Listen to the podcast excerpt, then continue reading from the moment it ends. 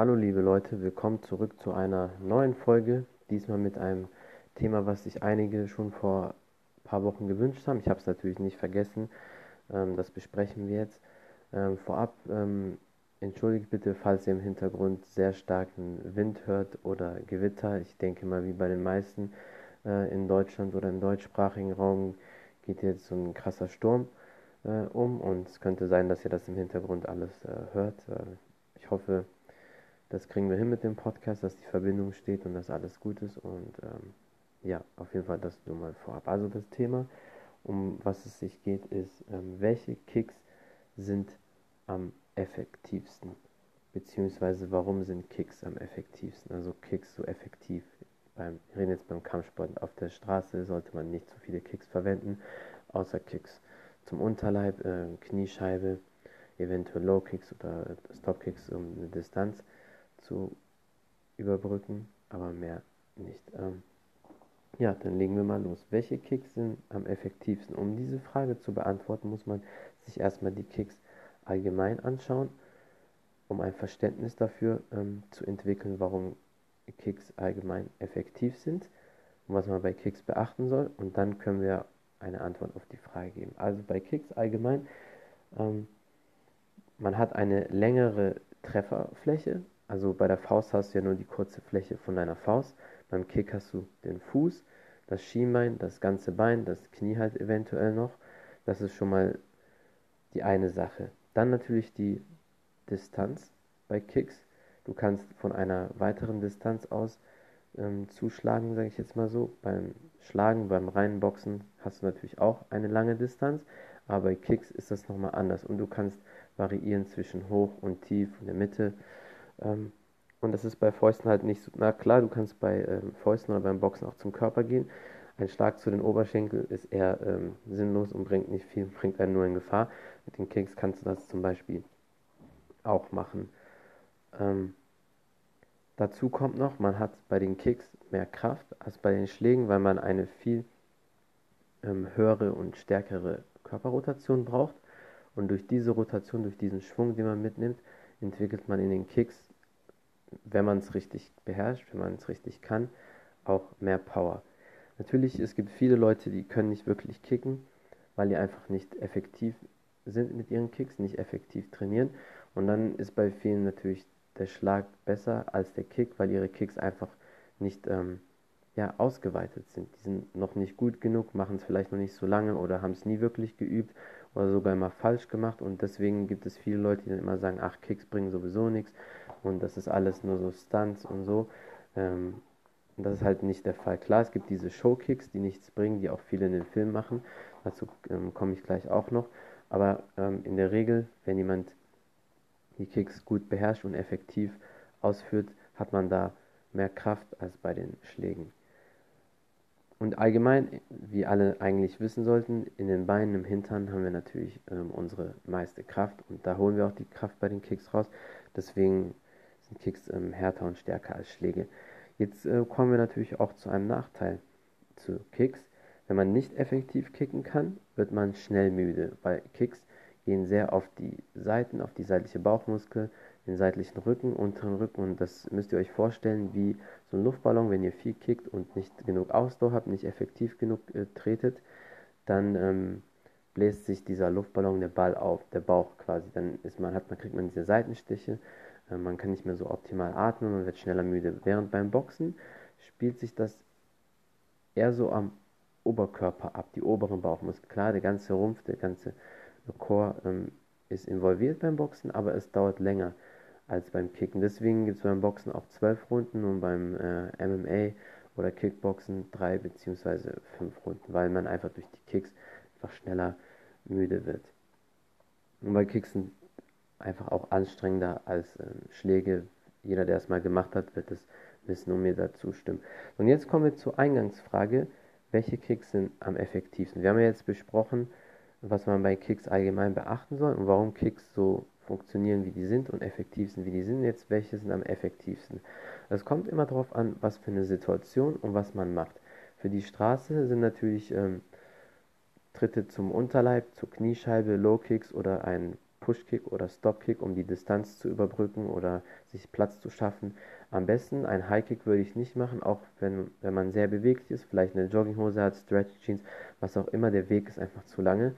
Und ähm, der Gegner oder die Person auf der Straße kann trotzdem immer noch das Bein eventuell fangen und dann einen Tritt selber zum Unterleib geben oder einen zu Boden werfen. Das wollen wir nicht riskieren, äh, weil ein Straßenkampf ist ja in dem Sinne kein Kampf, sondern man muss ihn kurz und schmerzlos machen, entweder abhauen, wenn es geht, oder wenn es nicht anders geht, dass man sich da rauskämpft, kurz, Weg äh, frei machen und dann, sobald man den ähm, Gegner oder die Person am Boden hat, dann weggehen, weglaufen, nicht dann noch rumtänzen und warten wie beim Ring. Ne? Das ist natürlich klar. Deswegen, wir suchen den schnellsten möglichen Ausweg und deswegen Kicks zum Kopf ähm, sind da nicht optimal. Natürlich, wenn man sehr, sehr, sehr gut ist und wenn das wirklich eins gegen eins ist und man sich sicher ist, okay, die Person hat keine Waffe, nichts dabei, dann auch, ja. Aber sonst eher Tritte zum Knie, Oberschenkel, Unterleib und Pushkick oder Stopkick. Jetzt im Kampfsport kommt das dann auch wieder darauf an, was man macht. Ob man jetzt MMA macht, wo natürlich das Grappling, ähm, Ringen, Bodenkampf involviert ist, oder ob man jetzt Kickboxen, Muay Thai, Karate, Taekwondo macht. Wenn man Jetzt MMA grenzt sich mal kurz aus, wenn man jetzt nur reinen Standkampfsport macht, also Kickboxen, Muay Thai, Karate und Taekwondo, dann sind ähm, viele Kicks effektiv. Natürlich ähm, Low Kicks sind sehr effektiv, weil die zerstören einfach die Beine. Wie so ein Baseballschläger muss man sich das vorstellen, der immer wieder in die Beine reingeht. Gleichzeitig aber genauso auch Kicks zum Körper oder zum Gesicht. Das bedeutet, für viele sind diese Kicks als Roundhouse Kicks ähm, bekannt. Diese Kicks sind natürlich sehr effektiv, weil man kann die in drei verschiedenen Varianten nutzen. Als Low Kick, als Kick zum Körper, zur Rippe oder zum Gesicht. Das heißt, dieser Kick ist schon mal sehr oben auf der Liste der Effektivität.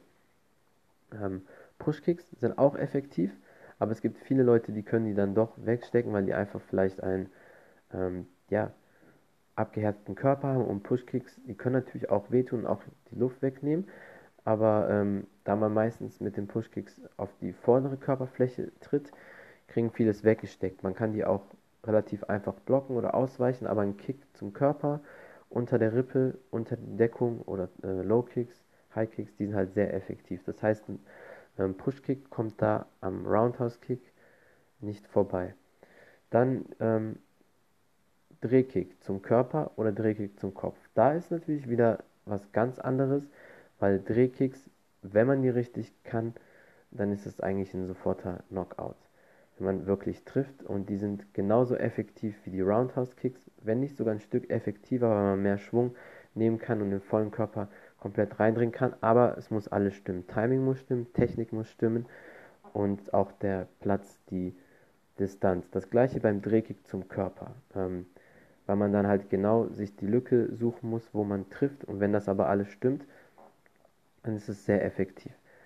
Ähm, das heißt, wenn wir jetzt mal die Basic Kicks abdecken, Sidekick, Pushkick, Roundhouse Kick oder Drehkick, dann ähm, sind die Drehkicks und der Roundhouse Kicks die effektivsten Kicks, weil man einfach mehrere Möglichkeiten hat zu treffen. Und gerade beim ähm, Roundhouse Kick muss man nicht so viel Zeit verschwenden oder hat nicht so viele ähm, Möglichkeiten, dass man den Kick verfehlt oder scheitert. Weil selbst wenn der die Deckung hat, kann man trotzdem noch auf die Deckung kicken. Beim Roundhouse Kick ist es zum, äh, beim Drehkick ist dann zum Beispiel so, wenn man daneben tritt, ja, dann ist man aus dem Gleichgewicht eventuell.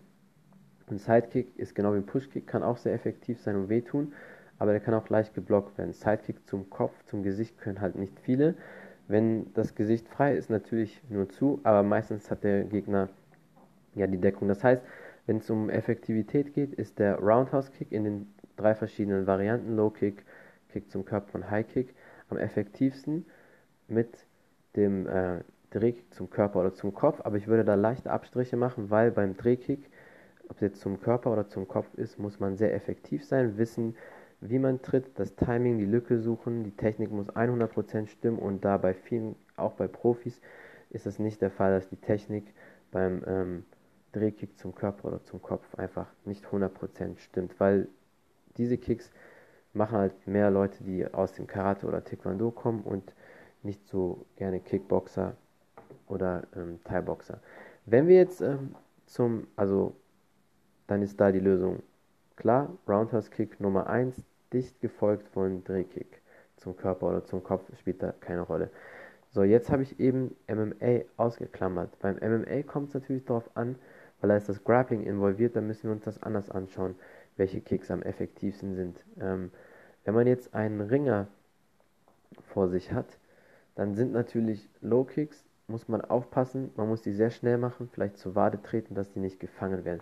Bei Kicks, wenn man vor allem Angst hat, dass man am Boden kommt, weil man vielleicht nicht so gut am Boden ist wie der Gegner, ähm, dann würde ich wenig Kicks machen, wenn dann nur ähm, im Clinch, dass man vielleicht dann Kicks zum Oberschenkel macht, ähm, kurze Deep Kicks, Front Kicks zum Körper oder eher Kniestöße, mehr dann aufs Boxen fokussieren.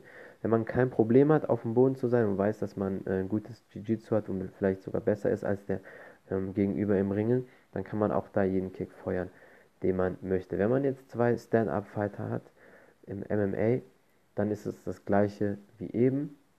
Nummer 1 eher die Roundhouse Kicks, also Low Kick, äh, Kick zum Körper, High Kick und dann Nummer 2 die Drehkicks, wenn es um Effektivität geht. Die anderen Tritte funktionieren auch, jeder Kick funktioniert, so ist es nicht, aber die Frage war ja, wenn es um Effektivität geht. Aber es kommt natürlich immer auf den Athleten, auf den Kämpfer an. Es gibt vielleicht manche, deren effektivster Kick ist ein ganz normaler Stop-Kick. Die machen Stop-Kicks, Front-Kicks zum Gesicht, zum Körper, zum Oberschenkel und treffen da auch sehr gut. Das kommt natürlich immer auf den Athleten an. Aber im Allgemeinen, wenn es um die Effektivität geht, um die Frage nochmal zu beantworten, Nummer 1 der Roundhouse Kick in den drei verschiedenen Varianten und mit leichten Abstrichen der Drehkick. Ja, das war's wieder zu einer neuen Folge zum Thema, welche Kicks sind am effektivsten. Ich hoffe, es hat euch gefallen. Schreibt mir auch gerne mal auf Instagram oder hier auf Anchor, was ihr als nächstes sehen möchtet, hören möchtet. Und ähm, auf Instagram seht ihr auch immer Videos und Erklärungen von mir. Sehr gerne könnt ihr auch eine Bewertung da lassen auf iTunes. Vielen Dank auch schon für die Leute, die mir eine Bewertung gegeben haben. Danke für den Support, für eure Unterstützung. Ähm, das freut mich auf jeden Fall sehr und bis zum nächsten Mal.